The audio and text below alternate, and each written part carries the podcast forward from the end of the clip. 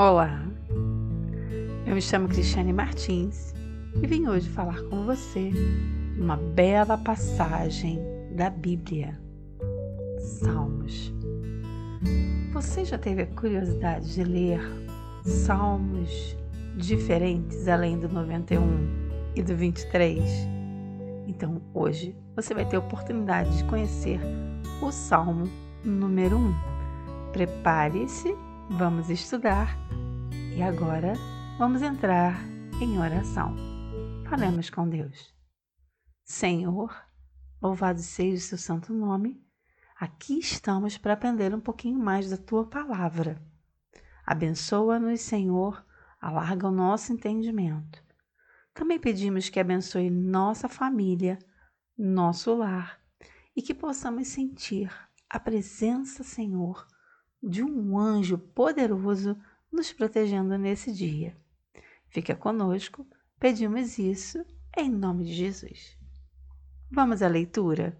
Abra sua Bíblia em Salmo número 1. Bem-aventurado o homem que não anda segundo o conselho dos ímpios, nem se detém no caminho dos pecadores, nem se assenta na roda dos escarnecedores. Antes, tem o seu prazer na lei do Senhor, e na sua lei medita de dia e de noite.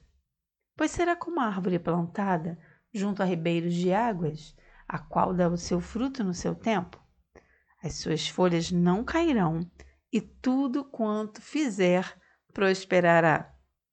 Não são assim os ímpios, mas são como a moinha que o vento espalha.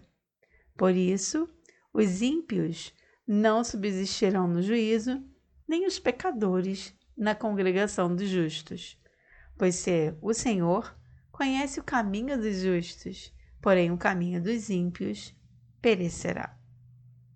Notemos aqui alguns fatos bem interessantes nesse salmo.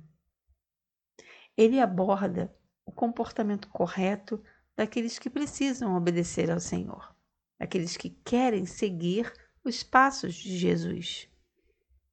Ele diz para você não andar segundo as pessoas que têm um comportamento duvidoso dos debochados ou escarnecedores, também daqueles que cometem pecados e deslizes no decorrer da sua vida. Ou melhor dizendo, se afasta daquele que não vai te trazer nada de bom. Muito pelo contrário, vai te influenciar de forma negativa e acabar influenciando a tua vida. Ele também fala que a pessoa que observa a lei do Senhor, ela medita nessa lei de dia e de noite, ou seja, a todo tempo. E então, sendo assim, ele também faz um relato muito importante.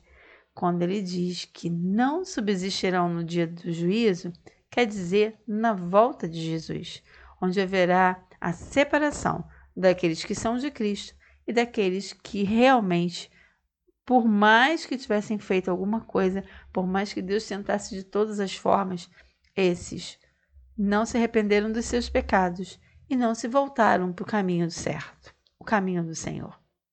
Então aqui nós vemos que no final, aquele que seguiu a Cristo será recompensado e aquele que achou que ia se dar bem acaba, na verdade, não tendo um futuro e, por final das contas, vai acabar se dando muito mal. Então, esse é um convite para você refletir, transformar sua vida e seguir o caminho dos vencedores. E nesse momento, nós vamos orar porque o Senhor fala conosco através da Sua palavra e nós falamos com Ele através da oração. Senhor Deus, queremos te agradecer do fundo do nosso coração por tudo que o Senhor tem feito em nossa vida. Nos abençoe, nos proteja e nos guarde em nome de Jesus. Amém. Agradeço por você ter ficado comigo até o final dessa mensagem. Que o Senhor te abençoe em todos os dias da sua vida e até o próximo programa. Um grande abraço. Fiquem com Deus.